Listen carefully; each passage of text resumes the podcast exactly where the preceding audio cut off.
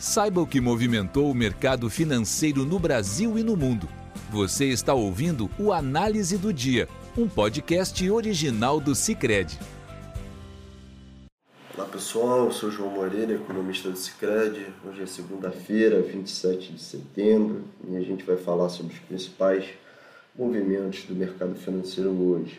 Lá fora, o Banco do Povo da China, né, o Banco Central Chinês, injetou 100 bilhões de yuans, que dá mais ou menos 15,5 bilhões de dólares em recursos aí no sistema financeiro chinês, nessa que é mais uma tentativa de manter a liquidez do sistema bancário depois das preocupações aí com é, a gestão da dívida da Evergrande. Né? Desde a semana passada, na verdade, o o Banco da China ele já intensificou aí as injeções de capital por conta desses sinais de insolvência da Evergrande.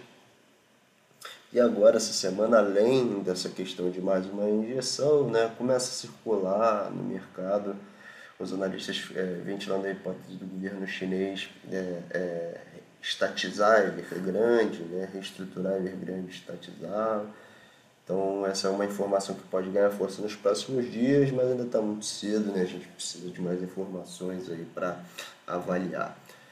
Na Alemanha, hoje a gente teve a, a confirmação né, de que os social-democratas venceram as eleições do país com 25,9% dos votos. O bloco do centro-direita, que é da atual chanceler Angela Merkel, obteve 24,1% dos votos. Então a Merkel deixa o cargo e vai deixar né, o cargo após 16 anos no, no comando. Passando mais para o mercado e olhando mais para Estados Unidos, hoje a gente teve ganho de força do dólar, né, nesse cenário né, de incerteza provocado principalmente pelo, pelo desenrolar da, da Evergrande. Né, o DXY hoje subindo cerca de 0,3%. Olhando para as taxas de juros das treasuries, a gente viu altas nos vértices mais longos, mas estabilidade na parte mais curta, como por exemplo no título de dois anos. E no mercado de ações, hoje foi um dia de, de baixa, queda de 0,3% no S&P 500 e de 0,5% na Nasdaq.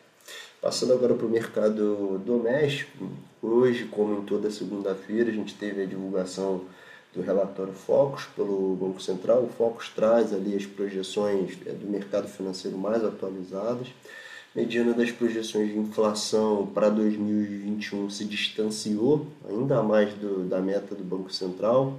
Saiu agora de 8,35, né, que era na semana passada, para 8,45 nessa semana. As nossas projeções aí no Cicred já apontam para uma inflação mais perto de 9% nesse ano. Né? Para 22, a projeção de inflação também subiu, saiu de 4,10, a gente tinha na semana passada para 4,12 nessa semana. Essa foi a décima alta consecutiva nas projeções de mercado e está bem acima né, da meta do BC para o ano que vem, que é de 3,5.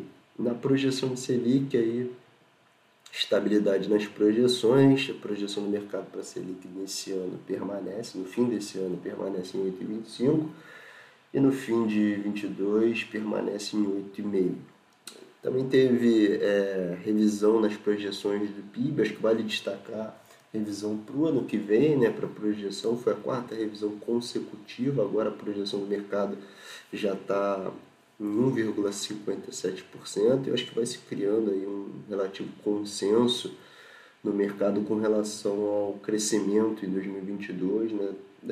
Na, na, na cabeça da maioria dos analistas, aí vai ser um ano relativamente desafiador, né, entre os outros motivos, por conta desse cenário de pressão de inflação, necessidade de aumento de juros por parte do Banco Central, isso tudo deve desacelerar a atividade econômica na visão dos analistas.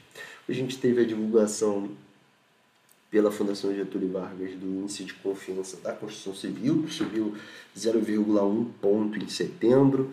Essa foi a quinta alta consecutiva. Com isso, o indicador bateu 96,4 pontos, ficando no maior nível desde fevereiro de 2014, ou seja, o maior nível de confiança dos empresários da construção civil em cerca de sete anos. O setor vem lutando né, para se recuperar das perdas da crise de 2014, 2015, 2016 e agora nesse cenário de juros mais baixos, toda essa questão relacionada ao home office, né, o setor parece que vai ganhando, vai ganhando tração, né?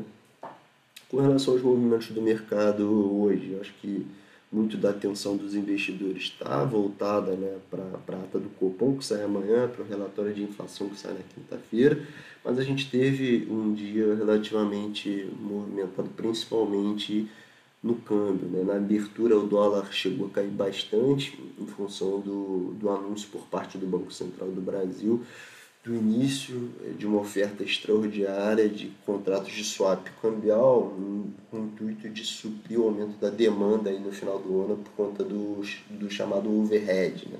Isso acabou surpreendendo um pouco o mercado, esse timing, né? muita gente considera, considerou o Banco Central um pouco adiantado nesse processo, estava se esperando é, essas linhas mais para o fim do dia.